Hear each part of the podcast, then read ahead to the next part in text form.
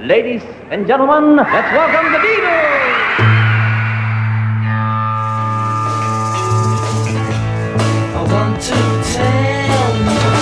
About the Beatles, der Podcast zu den Fab Four mit Malte Asmus. It's great, it's sold, it's the bloody Beatles, shut up. Viele wichtige Ereignisse in der Geschichte der Beatles passierten an Orten in den USA. Wir haben ja in dieser Podcast-Serie schon über ihren Einsatz gegen die Rassentrennung in Jacksonville gehört oder über das legendäre erste Mal Kiffen mit Bob Dylan in New York.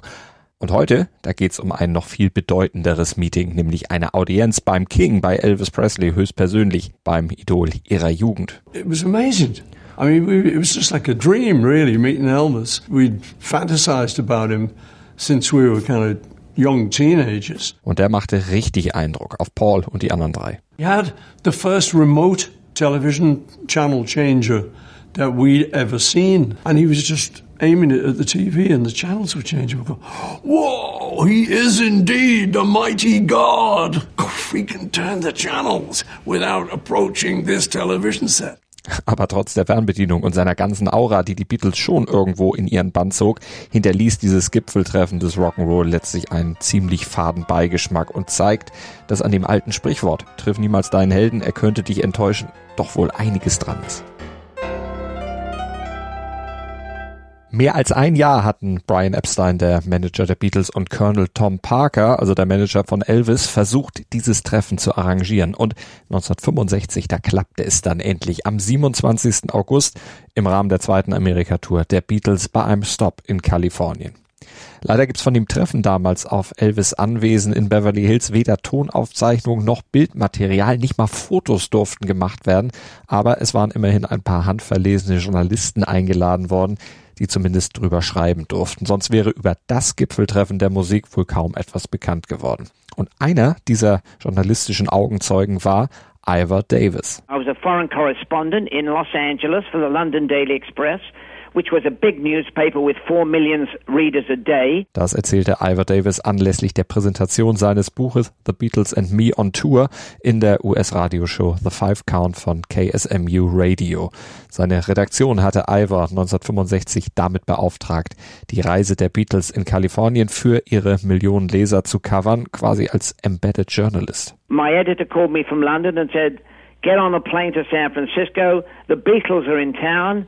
I want you to travel with them, eat with them, drink with them, write George Harrison's column, and tell Europe and tell England how the Beatles are going over in America. Ghostwriter einer George Harrison Kolumne für den Daily Express sollte er auch noch sein und daher war Ivor Teil des Inner Circle der Band und damit auch überall dabei, wo die Beatles dann auch hingingen bei Konzerten, bei Pressekonferenzen und unverhofft dann auch bei einem Treffen mit dem King. And we got a call in Beverly Hills one day and uh, and Brian said to me, we're going to see Elvis. So we all jumped into the limos and off we went to Elvis Presley. Elvis Presley, The King, von dem die Beatles praktisch seit ihren Teenager-Tagen riesige Fans waren. George zum Beispiel. had an incredible impact upon me just because I'd never heard anything like it. I mean, coming from Liverpool, we obviously we, we didn't really hear the very early Sun records. The first record I can remember hearing was probably the big hit by the time it got across the Atlantic. It was Heartbreak Hotel. Das erzählt er in der Anthology. Musikalisch fanden sie ihn alle toll. Ringo natürlich auch. You know, he was like the first guy my age, a little older, but closer to my age, uh, doing rock and roll. And I thought, this is great. And I loved his voice, actually, and I loved the songs. And just blew me away. Aber nicht nur musikalisch wurde er Mitte der 50er zum Role Model für die Beatles, sondern selbstverständlich auch optisch. Denn sowas wie Elvis hatte man vorher noch nie gehört, aber eben auch noch nicht gesehen. Jedenfalls nicht in England, nicht in Liverpool, erinnert sich John. When I was 16, Elvis is what was happening. A guy with long greasy hair, wiggling his ass and singing Hound Dog and uh, That's Alright Mama on those early Sun records, which I think are his great period. Und so wurde er zu ihrem Idol. Paul sagt sogar zu ihrem Guru, ihrem Gott. That's him. That is the guru we have been waiting for. The Messiah has arrived. Und jetzt durften sie ihren Messias endlich persönlich treffen. In Bel Air, abends um 10 im Perugia Way, dort wo Elvis lebte, wenn er in Hollywood Filme drehte. Und zu der Zeit drehte er davon jede Menge, drei pro Jahr. Er kam kaum noch dazu, Platten aufzunehmen. Und dieses Haus und der Garten waren ziemlich protzig, ziemlich neureich, über und über dekoriert Und voller Aufregung fuhren die Beatles mit ihrer Limousine in diese andere Welt vor, erinnert sich George in der Anthology. Oh yeah, we're going to see Elvis. And then we all fell out, just like in a Beatle cartoon, we all fell out the car, all in hysterics, trying to pretend we weren't silly.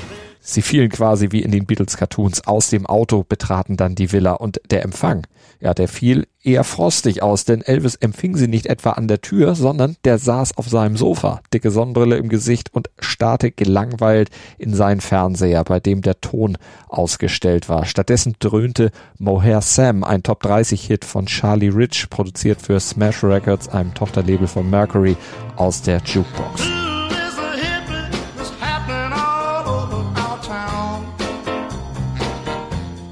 Und der King zupfte dazu an einem Fender Bass, der in einen riesigen Bassverstärker eingestöpselt war, erinnert sich Albert Davis. So there we are. We walk in there. I kind of step back and try and vanish, be the fly on the wall. And the Beatles sit down. Elvis kind of nods at them. There's no greeting. There's nobody to say, uh, Elvis, I'd like you to meet Paul, John, Ringo, and George. So they all sit down like Elvis is watching television. Entsprechend war die Atmosphäre zu Beginn auch eher steif. Elvis schien abweisend, er galt ja sowieso auch privat immer als sehr schüchtern, zurückhaltend und niemand, der wirklich gut Smalltalk konnte. Und außerdem war er wohl auch ein bisschen eifersüchtig auf die Beatles damals, denn die waren eben der heiße Scheiß der damaligen Zeit, während sein Stern ja eher so im Sinken war, erinnert sich Albert Davis. There was a sort of a simmering resentment by Elvis because he was no longer the kingpin. He was the king, of course, but not top of the heap. And the Beatles were top of the heap. And there was a certain element of jealousy. What had happened was they'd knocked him off the number one spot of the hit parade. And number two, they'd made one movie A Hard Day's Night and it was a smash hit. Die Beatles hatten mit ihrem einen Film aber einen absoluten Kassenschlager geliefert, während Elvis Filme am Fließband drehte, die jetzt keine wirklichen Riesenblockbuster waren. Und er mochte zwar den Sound der Beatles, war aber auch neidisch, dass sie diesen Sound eben spielen durften, diesen rohen, ungeschliffenen Rock und er mittlerweile von seiner Plattenfirma einen anderen Sound aufgedrückt bekommen hatte. Seine Vorfreude auf das Treffen war entsprechend nicht sonderlich groß, aber mit dieser abweisenden Haltung konnte er natürlich auch ein Zeichen setzen. Hey Jungs, der wahre King bin immer noch ich. Und das war er für die Beatles sowieso, denn die waren zunächst total starstruck saßen neben Elvis auf dem Sofa, als könnten sie es gar nicht fassen, jetzt tatsächlich da bei ihrem neben ihrem großen Idol zu sitzen. Und so sagte keiner wirklich ein Wort. Sie starrten Elvis eigentlich nur an, erinnert sich Albert Davis. And for 10 minutes, nobody says anything. It's embarrassing. Aber dann war es trotz aller Vorbehalte und auch Schüchternheit doch der King, der das Eis brach. Finally, after 10 minutes, Elvis jumps up, looks at the Beatles and said, I'm going to bed. Good sense of humor. He said, unless you guys came here to jam, well, that broke the ice. Tja, und jetzt waren auch die vier Beatles in ihrem Element und mit einem Schlag locker. Elvis ließ Gitarren bringen, man spielte ein paar Songs, zeigte sich gegenseitig ein paar Gitarrenlicks, ein paar Blues-Riffs und quatschte. Ringo und George allerdings, die hatten mit der Jam-Session eher weniger zu tun, denn ein Schlagzeug hatte Elvis nicht bei sich im Haus und Harrison, der hatte etwas anderes als Musik machen im Sinn, erzählt er hier in der Anthology. I don't remember. I spent most of the party trying to suss out from his gang if anybody had any reefer. Man weiß es nicht genau, aber auf der Suche nach einem Joint dürfte George in Elvis Gang, wie er sie nennt, fündig geworden sein, denn dieses Gefolge des Kings war zahlreich zugegen, die sogenannte Memphis Mafia. So wurde diese Gruppe von Speichelleckern genannt, mit denen sich Elvis umgab. Freunde, Verwandte, Vertraute aus Memphis, die für ihn arbeiteten und ihm im Gegenzug seine Drogen holten, seine Autos fuhren, ihn mit Mädchen versorgten, ihn beschützten und vor allem auch ihm huldigten und Tag und Nacht mit ihm zusammen waren. You know, he just was surrounded by these sycophants. Uh, I'm going to go to the loo now. Okay, oh, we'll all go to the loo with you. You know, it was just so strange. Ringo bringt's auf den Punkt. Speichellecker, denn sie taten alles, was der King von ihnen verlangte. Und das mit sehr vorauseilendem Gehorsam. Ja, aber dieses Treffen mit den Beatles, auch wenn man etwas quatschte und jammte, richtig nah kamen sich die Beatles und Elvis an diesem Abend nicht. Alles blieb sehr oberflächlich und der Abend lief dann auch relativ schnell aus, erinnert sich Ringo in der Anthology. And it just sort of faded out. You know, it's you couldn't get close. You know, it's not like we could have become good friends. It was impossible. Freunde zu werden, das war unmöglich, vor allem von Elvis ja auch gar nicht gewünscht. Und trotz gegenseitiger Beteuerung, dieses Treffen dann schnell nochmal zu wiederholen, kam es nie dazu. Über einige von Elvis Vorbehalten gegenüber den Beatles hatten wir ja eben schon gesprochen. Knight zum Beispiel, er fühlte sich von den Beatles bedroht in seiner Stellung als Nummer eins bedroht und das hatte Folgen. Ein paar Jahre später nämlich deutete Ringo in der Anthology an. I mean, the saddest part is now, years and years later, we found out that he tried to have us banished from America because he was very big with the CIA and everything. And it's, uh, that's very sad to me. Elvis und die amerikanischen Behörden. Diesen Kontakt, den Ringo hier andeutet und die Geschichte dahinter, die müssen wir noch mal ein bisschen auflösen, denn sie spielt zwar ein paar Jahre später, gehört aber auch zu diesem Treffen 1965 irgendwo mit dazu, denn es gab ja noch einen Grund, warum Elvis die Beatles nicht unbedingt mochte. Die setzten sich nämlich öffentlich gegen den Vietnamkrieg ein, opponierten gegen Rassentrennung. Tja, und Elvis, der war aufrechter Republikaner, Befürworter des Vietnamkriegs und großer Fan von Präsident Richard Nixon. Und Elvis war zusätzlich noch leidenschaftlicher Sammler von Polizeimarken. Er hatte bereits eine riesige Sammlung in Graceland beisammen, doch auf eine da hatte er es besonders abgesehen und die hatte er bis dato noch nicht gekriegt, nämlich die Marke des Bureau of Narcotics and Dangerous Drugs, also der Drogenbehörde. Und um diese Marke der Drogenbehörde zu kriegen, schrieb Elvis Richard Nixon am 21. Dezember 1970 einen Brief und gab den höchstpersönlich am Tor des Weißen Hauses ab. Er beschreibt in diesem Brief seine Sorge, die die Drogen- und Hippie-Entwicklung im Land ihm mache. Und Elvis bot dem Präsidenten seine Dienste an im Kampf gegen die Drogen im Land, denn als Rockstar, da habe er schließlich Einfluss auf die Jugend. Und wenn der Präsident ihn zum Bundesagenten machen würde, dann könnte er da auf diesem Sektor enorm hilfreich sein, schrieb Elvis. Und tatsächlich wurde Elvis dann auch ins Weiße Haus eingeladen zum persönlichen Gespräch bei Präsident Nixon im Oval Office. Und um seinem Ansinnen Nachdruck zu verleihen, von ihm dann auch zum Bundesagenten mit entsprechender Marke ernannt zu werden, zeigte er sich dort als wirklich patriotischer Amerikaner und schwärzte die Beatles zum Beispiel an, wie unamerikanisch sie seien, wie zerstörerisch ihr Einfluss auf die amerikanische Jugend sei. Schließlich würden sie ja anti-amerikanische Stimmungsmache betreiben, gegen den Vietnamkrieg protestieren und auch Drogen nehmen. And then he said something, you know, the Beatles came to America and they made a lot of money and they said some anti-American things. The president said, say what? Um, they said they did what? And uh, he said they said some anti-American things. The president looking at me, I don't know what he's talking about.